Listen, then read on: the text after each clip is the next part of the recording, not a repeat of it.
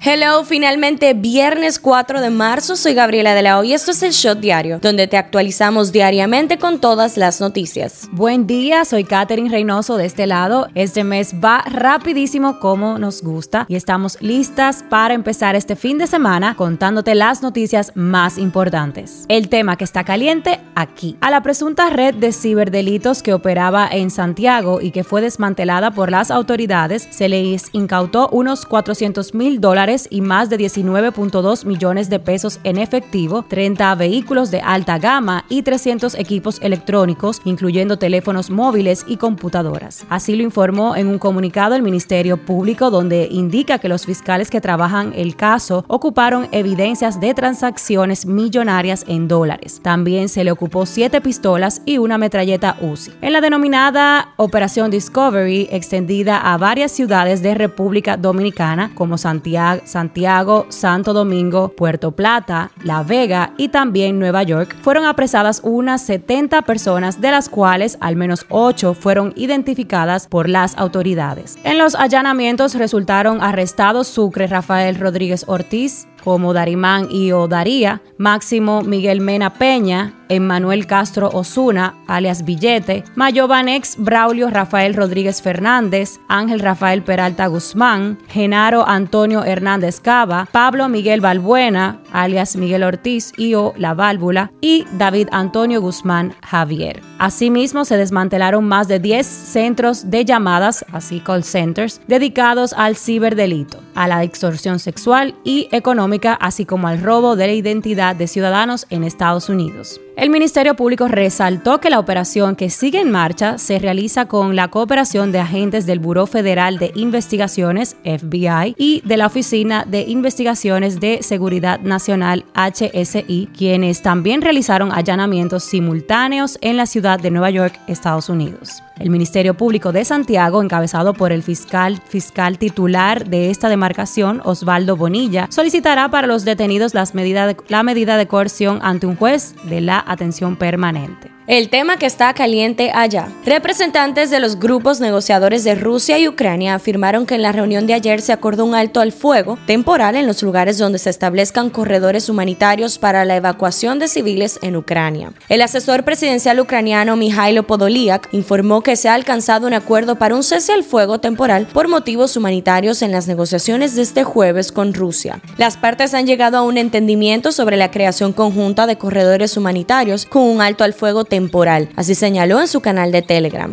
Es decir, no en todas partes, sino solo en aquellos lugares donde se ubicarán los propios corredores humanitarios, será posible el cese al fuego durante la operación. Podoliak añadió, no obstante, que la delegación negociadora ucraniana no obtuvo los resultados que esperaba y continuará el diálogo en una tercera ronda de conversaciones. Por su parte, el jefe negociador ruso Vladimir Medinsky señaló que las delegaciones lograron un entendimiento mutuo en algunos temas. Las posiciones son absolutamente claras, están desglosadas por puntos, en parte de ellas logramos un entendimiento mutuo, así afirmó. Esto es lo que está trending. Gabriel Villanueva, condenado a 20 años de prisión por la muerte de Andrea Celea, dijo que espera que no gane la presión mediática, sino la verdad durante la audiencia de apelación. Al ser cuestionado sobre su pérdida de peso, expresó que tuvo problemas renales por lo que fue intervenido quirúrgicamente. Este fin de semana diversos sectores de Santiago se verán afectados con interrupciones en el servicio eléctrico por la instalación de un autotransformador de 140 MVA en la subestación de Canabacoa. El ministro de la MESID, Franklin García Fermín, sostuvo este jueves que esa institución está buscando la vía para hacer llegar el pago de mensualidad a los 79 estudiantes dominicanos que están becados en Rusia. Detalló que las autoridades están buscando alternativas y que hasta ahora no se ha pensado en retirar a esos estudiantes del territorio ruso. El comunicador Tony de Andrades recibió esta semana un reconocimiento como dominicano de honor por parte del cónsul dominicano en Miami y la embajadora Sonia Guzmán. En las efemérides, todos necesitamos actuar. Es el lema 2022 del Día Mundial de la Obesidad que se celebra este 4 de marzo, fecha institucionalizada desde el 2020 con el fin de dedicar este día a abordar la epidemia mundial de obesidad y está convocada por la Federación Mundial de la Obesidad en colaboración con sus miembros mundiales. La obesidad es un problema mundial y nos afecta a todos. 800 millones de personas viven con la enfermedad y millones están en riesgo. Si no detenemos el avance, se espera que la obesidad infantil aumente en un 60% en la próxima década, alcanzando los 250 millones en el 2030. Politiqueando un chin. Continúa en el país el debate sobre una posible modificación a la Constitución, algo a lo que se oponen algunos sectores, especialmente políticos de la oposición. La iniciativa es del presidente de la República, Luis Abinader. Este miércoles se sumó al grupo que rechaza esa posibilidad la ex vicepresidenta de la República y aspirante a la candidatura presidencial del opositor PLD, Margarita Cedeño calificó el intento como una barbaridad y aseguró que su posición siempre ha sido la misma en cualquier espacio que he estado. El presidente Luis Abinader expresó la disposición de sentarse a dialogar con los líderes de los partidos de oposición que se retiraron de las discusiones de una posible reforma constitucional. Ayer miércoles los partidos de la Liberación Dominicana, Fuerza del Pueblo y Revolucionario Dominicano se negaron a una propuesta de reforma constitucional realizada por el Poder Ejecutivo ante el Consejo Económico y Social CES. El presidente Luis Abinader elevó a 100 mil pesos mensuales a las pensiones de 113 generales de brigada que se encuentran en situación de retiro de la Policía Nacional. Hablando un poco de salud. La Organización Mundial de la Salud anunció hoy la inclusión del antiviral Monul En su lista de tratamientos recomendados contra la COVID-19, por lo que se convierte en el primer fármaco por vía oral recomendado por este organismo contra la enfermedad. Un shot deportivo.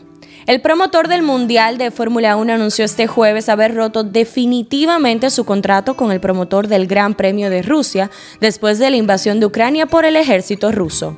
La República Dominicana recibirá a Vietnam en la primera ronda del Grupo Mundial Segundo de la Copa Davis entre hoy y el día de mañana en el Centro Nacional de Tenis en Santo Domingo Este en una eliminatoria que los criollos ven con optimismo.